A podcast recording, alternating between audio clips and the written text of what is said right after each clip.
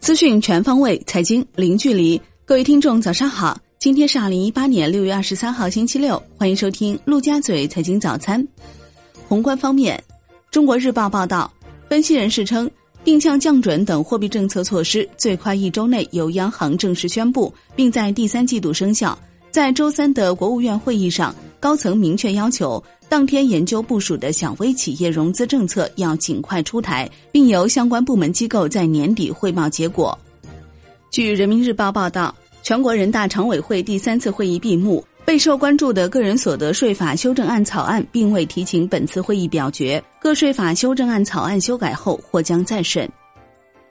国务院关税税则委员会表示，二零一八年下半年，CEPA 项下部分货物实施零关税，自二零一八年七月一号起实施粤港澳大湾区。财政部数据显示。一到五月，国有企业利润总额同比增长百分之二十点九，至一万两千九百零一点三亿元。一到五月，国有企业营业总收入二十二万两千九百九十七点一亿元，同比增长百分之十点二。其中，中央企业十二万九千九百七十三点四亿元，同比增长百分之九点八；地方国有企业九万三千零二十三点七亿元，同比增长百分之十点八。央行周五进行四百亿元七天、三百亿元十四天逆回购操作，当日有五百亿元逆回购到期，净投放两百亿元。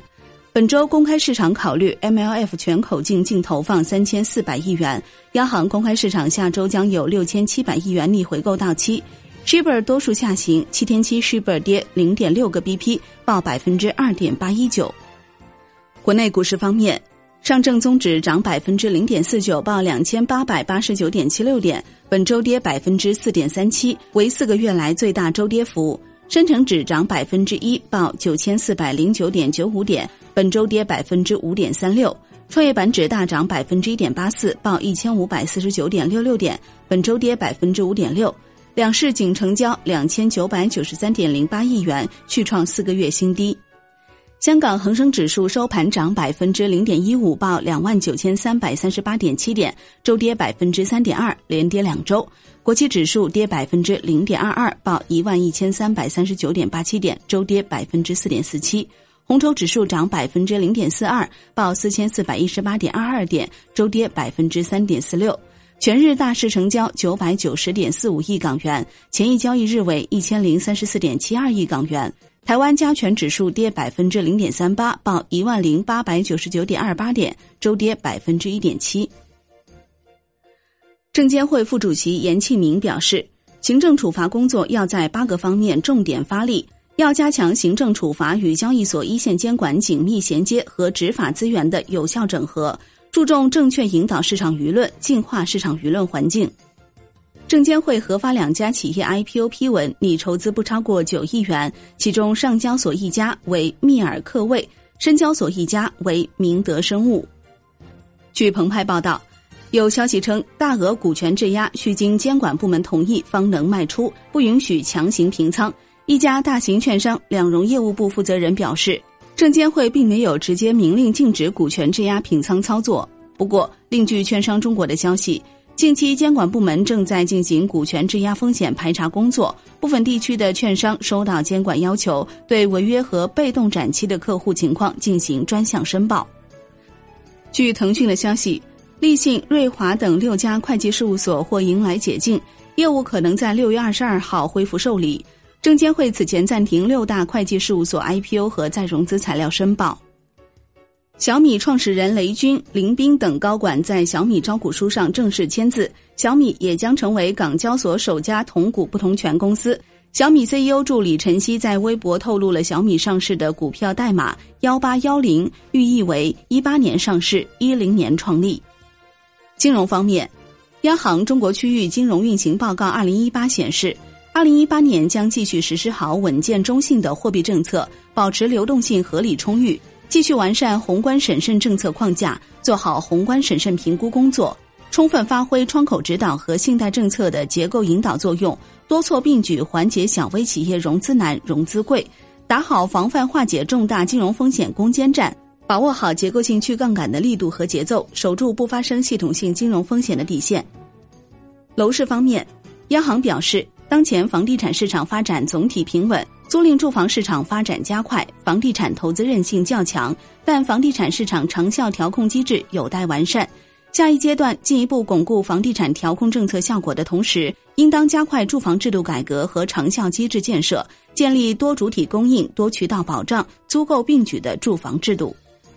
海外方面，本周五，欧盟对价值约三十二亿美元的美国商品加征的关税生效。该举措是对美国本月早些时候钢铝关税的报复。来自美国的威士忌、烟草、哈雷摩托车和花生酱将被征收百分之二十五的关税。鞋类、部分类型的服装和洗衣机等特定商品将被征收百分之五十的关税。据新浪报道，美国总统特朗普威胁称将对欧盟汽车征收百分之二十的进口关税。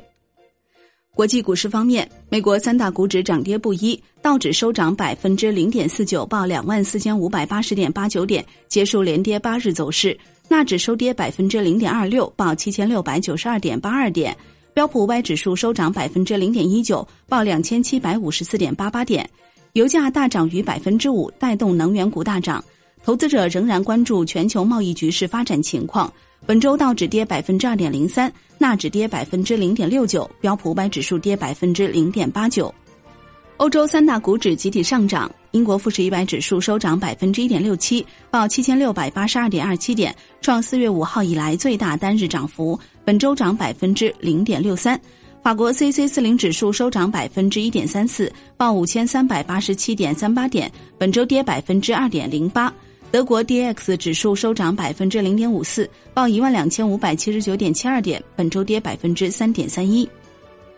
美国能源股大涨，雪佛龙收涨百分之二点零五，康菲石油收涨百分之四点一，EOG 能源收涨百分之一点六四，四轮贝谢收涨百分之二点七六，埃克森美孚收涨百分之二点一二。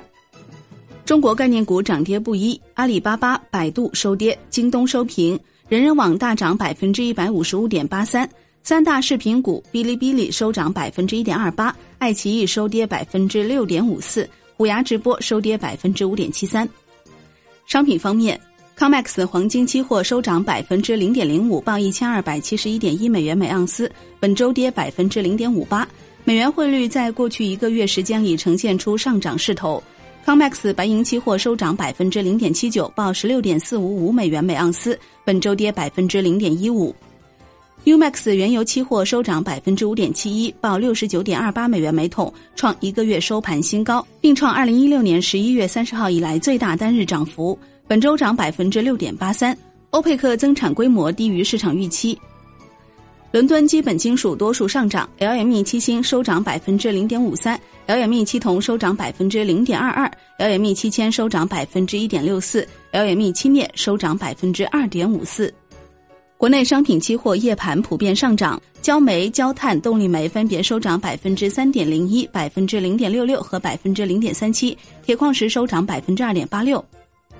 债券方面，债市延续强势，但涨势略显迟疑。十年期债主力 T 幺八零九午后攀升，收涨百分之零点一六；五年期债主力 TF 幺八零九涨百分之零点一一。现券收益率下行于一个 BP。十年国开活跃券幺八零二零五收益率下行一点二六个 BP，报百分之四点三；